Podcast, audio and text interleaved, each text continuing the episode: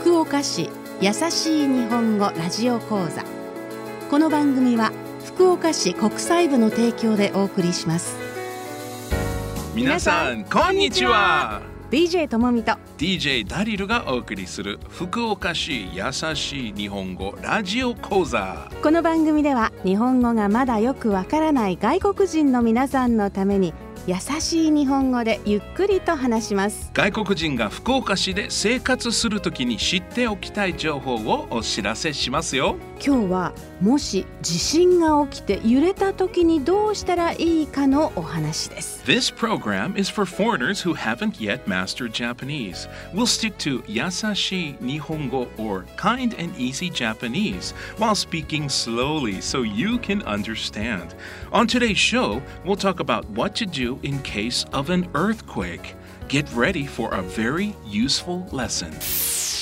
日本は地震が多いですね。小さい地震もあれば建物が壊れるほどの大きい地震もあって本当に怖いですうん福岡市では2005年に福岡県西方沖地震という大きい地震がありました揺れて大きい本棚が倒れてきたら大怪我をするかもしれない。急に大きい地震が来た時はテーブルや机の下に入って地震が止まるまで待ってください。頭を守るためにクッションを使うことも大事です。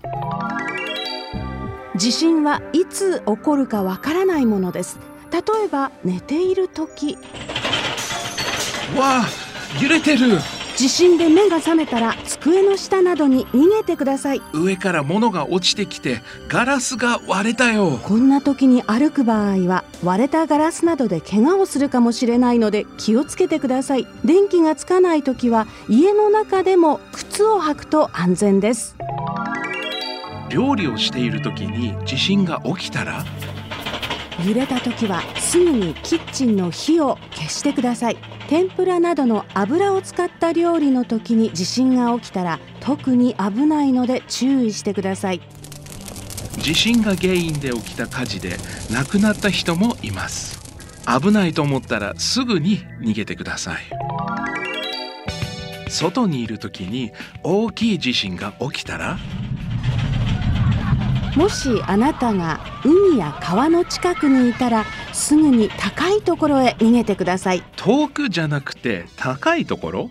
それはどうして？それは海から津波という高い波が来てあなたを襲うかもしれないからです、津波はとても速いのですぐに逃げる必要があります。津波の高さはどのぐらいあるの？例えば2011年に起きた東日本大震災の津波は10メートルくらいあったそうです。そんなに高い波だったの？はい。だから遠いところではなくうん。津波よりも高いところへ逃げることが大事なのです。外国人が福岡市で生活するときに知っておきたい情報をお知らせする福岡市優しい日本語ラジオ講座。今日はもし地震が起きた時にどうしたらいいかというお話でした。地震の時にどうすれば安全なのか覚えておいてくださいね。最後に今日のラジオ講座の大切なところを復習します。地震で揺れた時は火を消してテーブルや机の下に入ってください。上から落ちてくるもので怪我をしないように気をつけてください地震が原因で火事になることもあります。料理などで火を使っていたらすぐに消しましょう。地震で起きる津波に注意してください。津波とは大きい地震で起きる高い波のことです。海や川の近くにいるときはすぐに遠いところではなくて高いところへ逃げてくださいそうなった時にすぐ動けるかな。なかなか難しいとは思いますが落ち着いてすぐに行動することが大事です。それでは次回の放送も聞いてくださいね。福岡市優しい日本語ラジオ講座。この番組は福岡市国際部の提供でお送りしました。